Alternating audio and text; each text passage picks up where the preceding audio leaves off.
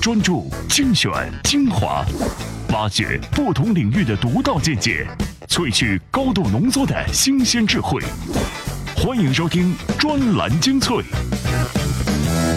专栏精粹，我是老彭。各位，又到了我们来分享好文章的时间。今天依旧是要提醒各位，在听文章的同时，如果你想了解更多各方面的知识，来帮助自己在这个世界飞速运转的同时，不至于观念落伍的话。赶紧关注 Loud News 另外一档节目，叫做《充电时间》，在各大收听平台搜索，或者是到微信公众号当中去搜索都可以。目前我们为各位准备了文化媒体人频道、TMT 创业者频道以及电商治愈系频道，分别针对这三个不同的人群来提供定向的精准的知识服务。另外呢，我们还会在筹备其他类型的频道，服务更多的朋友。好了，赶紧来关注一下，今天我们都会听哪些文章吧。专栏精粹今日话题：奔跑吧兄弟就是赤裸裸的圈钱，谁会玩死阿里巴巴？韩式咖啡馆在中国火了，最受伤的既然是必胜客。iPhone 卖疯了，这说明硬件才是王道。专栏精粹为独立思考的经营者服务。怎么样关注我们的微信公众号呢？您在微信内搜索“充电时间”，就可以找到加 V 的我们了。关注后赶紧开始每日签到，积分可以兑换礼品哦。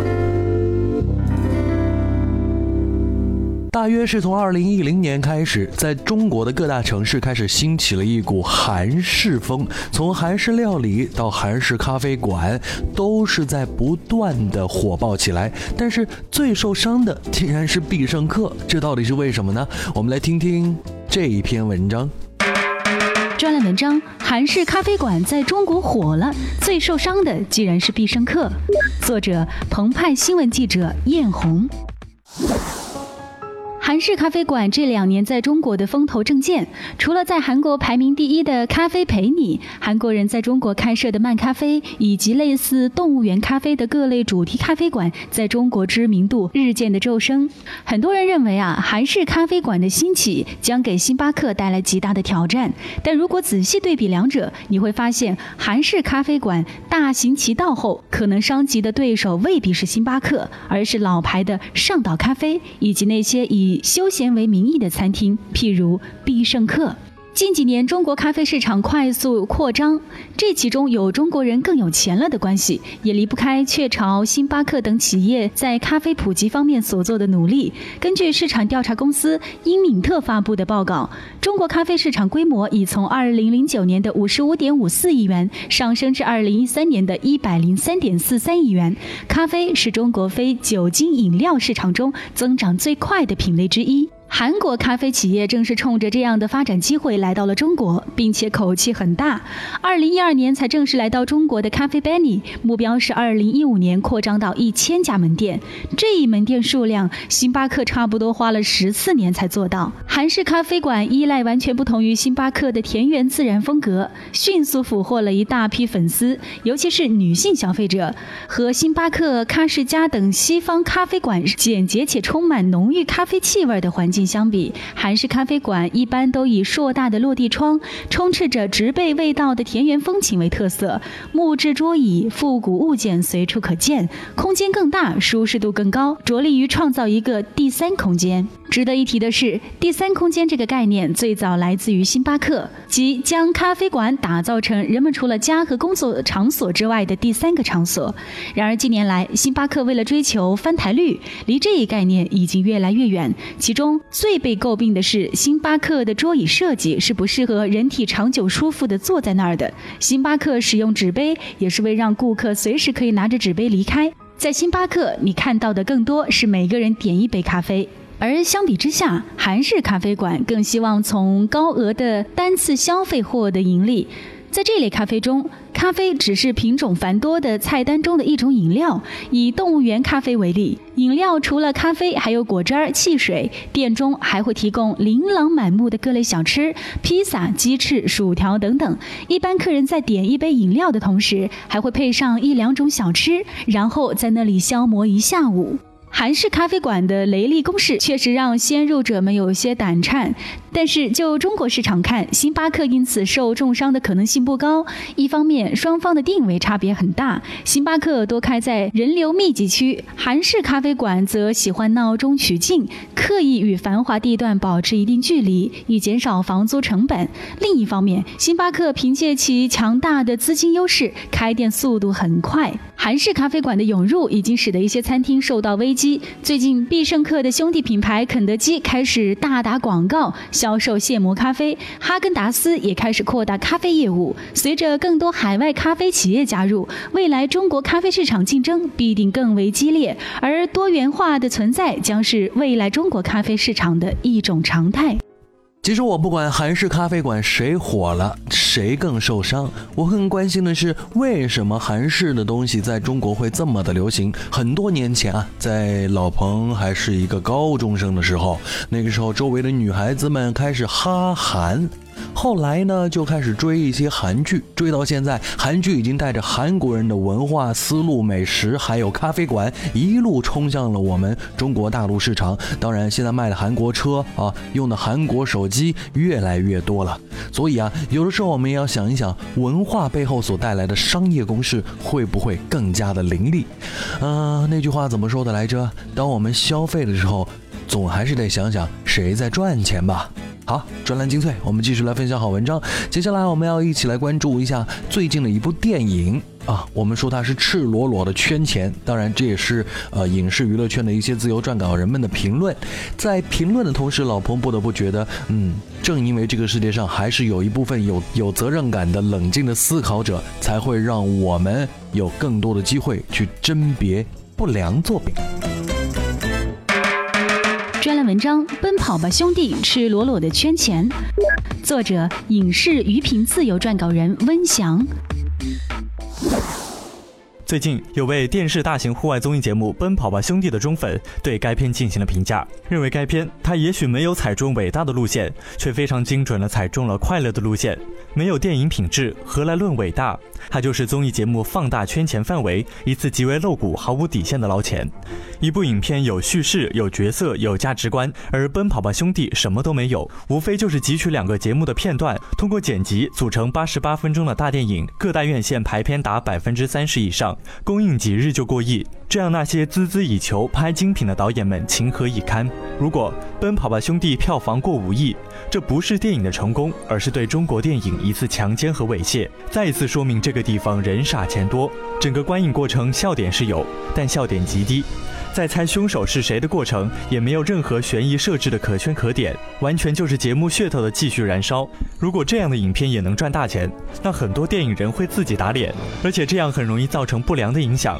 电影人没有必要辛苦耕耘，完全都拿火爆综艺节目剪辑一下就捞钱。可能有人会这么认为，人家能赚大钱是本事，就是一种成功。如果这样认为，那电影就没有必要费尽心思去搞创作，进行风险性投资分析。而且像《奔跑吧兄弟》这样的电影。投资成本极低，对电视观众影响极大。但作为一部电影，它不配称为电影，而且它就不是一部形式和内涵意义上的电影。同名综艺节目很受欢迎，关键是召集了很多明星加盟，看明星们的出糗，平衡了观众们的幕富心理。当然，节目也有一定的刺激性和搞笑桥段，能够吸引观众眼球。但是这样的节目并没有更多的实际意义。或许它让我们看到了明星一次次综合素质的演练，但又能带给我们什么？我们真的不太明白。影片集中在两个游戏，其次花絮回放都是从电视节目中剪辑拼盘，还能挖掘出更多看点。这真没有。这样的电影拉低了观众的艺术鉴赏力，让他们在简单粗暴的快乐中并没有获得等值的回报。这其实是一种不等价的买卖，消费者都被诱导和欺骗，忙着买单的粉丝绝对并没有争取。自己的权利，我们一定看过《贫民窟的百万富翁》，这或许灵感也是来自电视节目，但其表现的形式和内涵，绝对是电视节目中所不能看到的。而我们能够从《爸爸去哪儿》《中国好声音之为你转身》和《奔跑吧兄弟》等综艺节目衍生的大电影能看到什么？是励志不服输，是亲子互动传达爱心，还是游戏节目中感悟成功的不容易？这些都只停留在电视节目的程度，并没有在电影中获得升华和提高。商人们在忙着数钞票的时候。是不是会泛起丝丝歉意呢？如果不巧您正好去看过《奔跑兄弟》这部电影啊，嗯，没关系，您就当是在电影院里面坐沙发坐了两个小时消遣吧。展览心碎，我是老彭。最近呢，我们得到了一个数据，就是苹果在二零一四年最后一个季度居然取得了一百八十亿美元的巨额利润，其中最大的工程就是它的 iPhone 了。不用说，如今呢，它通过大屏手机把三星也搞得够惨了。那苹果的商业能力到底还有多强呢？自从出柜之后，库克的团队可以说是疯狂了。文章：iPhone 卖疯了，这说明硬件才是王道。作者：自媒体人 Mr 一定错。苹果在二零一四年最后一个季度取得了一百八十亿美元的巨额利润，最大功臣就是 iPhone，它的收入占到三分之二。当智能手机都没有区分度的时候，苹果凭借其产品强大的硬件基础大赚特赚。算上 iPad、Mac 和 iPhone，苹果在上一季度一共销售了1.01亿件设备，加上 iPod、BAT 耳机等产品，苹果百分之九十三点五的收入来自硬件。这涵盖了苹果软件系统的优越性，有着卓越品质和多样性的 iOS 应用对消费者存在着致命的诱惑。但这个比率也说明硬件仍是苹果的立足之本，核心地位不容置疑。苹果依靠独特的硬件、软件、售后服务赢得广大的消费者，几乎都是靠实物销售赚取信誉。不可否认，一些 iPhone 的消息只是纯粹的炒作。即便事先做了大量的功课，吊足了消费者的胃口，软件应用系统的性能也卓越不群。但如果没有足够好的硬件支持，iPhone 的销售不会取得如此辉煌的成绩。即使有人抱怨 iPhone 容易弯曲，但消费者对它依然充满了赞美之词。轻薄的设计、优雅的侧边、可靠的触摸型指纹传感器等等。苹果取得今天的销售记录，还应该感谢 iPhone 良好的设计史。此前发售的 iPhone 5S 和 5C 仍畅销世界，这是一个良性的循环。其他的科技公司非常乐意借鉴。经常挂在智能手机开发商嘴边的话就是利润微薄，让产品差别化几乎不可能了。这就使得手机制造商提供性价比手机。一直以来，三星在中国市场就奉行这样的策略，并取得了高额的回报，直到遭受中国更廉价的手机重创。但苹果表示，有卓越设计和良好用户体验的高价手机，在中国市场中仍有很大的发展空间。虽然移动技术产业变得越来越广阔和复杂，但最终还是要依赖某些基本的方式来挣钱。可以是通过卖硬件，就像苹果那样；也可以是通过广告植入，如 Google 的广告收入。但在移动软件上消费与以往我们在苹果应用 Office、Photoshop 上的消费不一样。当产品可以看得见、摸得着，甚至可以互动的时候，这就是为什么 HTC 开发稀奇古怪的照相机，LG 和三星陆续推出智能手表。以期望寻求突破，尽管在残酷的竞争中处于下风，但 HTC、LG 等公司在智能手机业务方面仍是盈利的。三星销量下滑，但是还不至于由盈转亏。苹果的最高季度利润证明了硬件对科技公司的利润至关重要。即使那些在不断拓展收入来源的公司，如谷歌、亚马逊，他们最终还是不得不将精力投入到硬件方面。微软希望推出尽可能完美的 Windows，Facebook 也希望成为你打开手机后第一个看到的应用，因此它也有相关手机项目。虽然取得硬件的突破还不意味着成功，看看诺基亚就知道了。但苹果的巨大成功是基于硬件水平，而这种情况将会延续。听完了苹果卖得好，我们再来说说二零一四年最红的中国公司阿里巴巴了。最近呢，大家开始黑它，而且黑的还蛮下手狠的。我们来看看自媒体作者何仁勇先生是如何研究谁会玩死阿里巴巴的。专栏文章：谁会玩死阿里巴巴？作者自媒体人何仁勇。开始其实是一个小的不能再小的新闻。工商总局发布一份网络调查，称淘宝网的正品率仅为百分之三十七点二五，四成都不到。如果不是淘宝微博官方账号一封点名批评工商总局网络监督司司长刘洪亮吹黑哨的公开信，可能这一件事儿就这么悄无声息地消失于信息海洋里。这是一封看上去措辞激烈，但实质上语无伦次的公开信。第二段就开始臆想刘洪亮的观点。此刻，您领导的工商总局网络监督司通过不断抽检系列报告，成功证明了在中国网络购物是多么的不安全、不可靠，数百万网络商家是多么的狡诈，五亿的消费者是多么的盲目和愚蠢，中国制造是多么的天下乌鸦一般黑。危机公关有很多种，这是最糟糕的一种。因为工商总局的调查结果只证明了一件事：淘宝网只有四成不到的正品率。要解决这件事儿也很简单，用数据说话，证明淘宝网的正品率高于四成，能够用事实和数据解决的问题，非要东拉西扯，甚至不惜绑架无意的消费者和中国制造。随后，淘宝网发表官方声明称，刘洪亮司长在监管过程中程序失当、情绪执法，并就此向工商总局正式投诉。这就更加莫名其妙了。从当前披露的情节看，工商总局不管是抽检样品还是通报结果，都无程序失当之处。所谓情绪执法，则是一项道德指控，并非事实判断。淘宝网将这样的道德指控以官方声明的形式发了出来，除了将自己一步一步逼到死角，没有别的结果。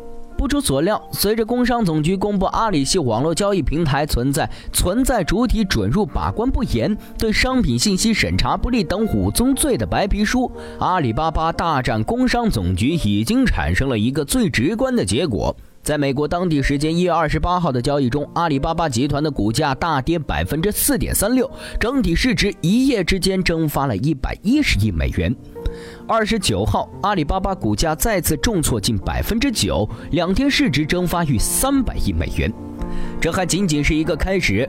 英国金融时报援引一位不愿透露姓名的投资银行家的话说：“如果阿里巴巴被发现向投资者隐瞒实质性信息，它面临着在美国被提起诉讼的可能性，这可能涉及集体诉讼。”阿里巴巴纵有铁齿铜牙，始终改变不了一个这样的事实：淘宝网上有假货，而且数量还不少。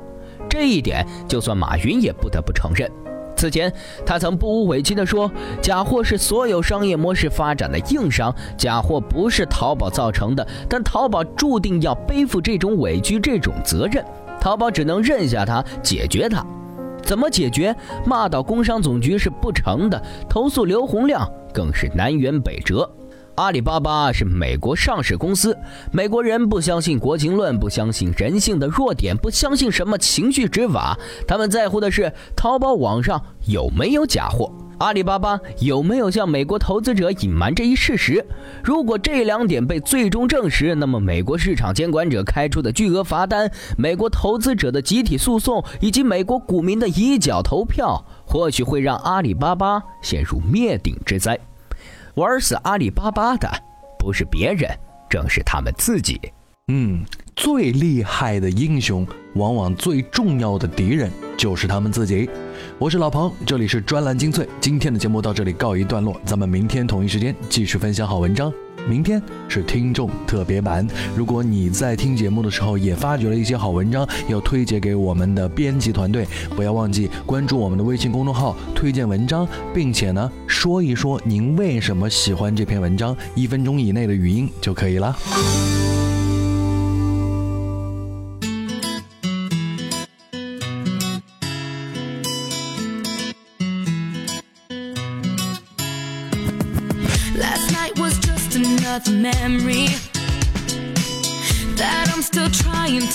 To. You did a million crazy, stupid things. Can't take back the words you said.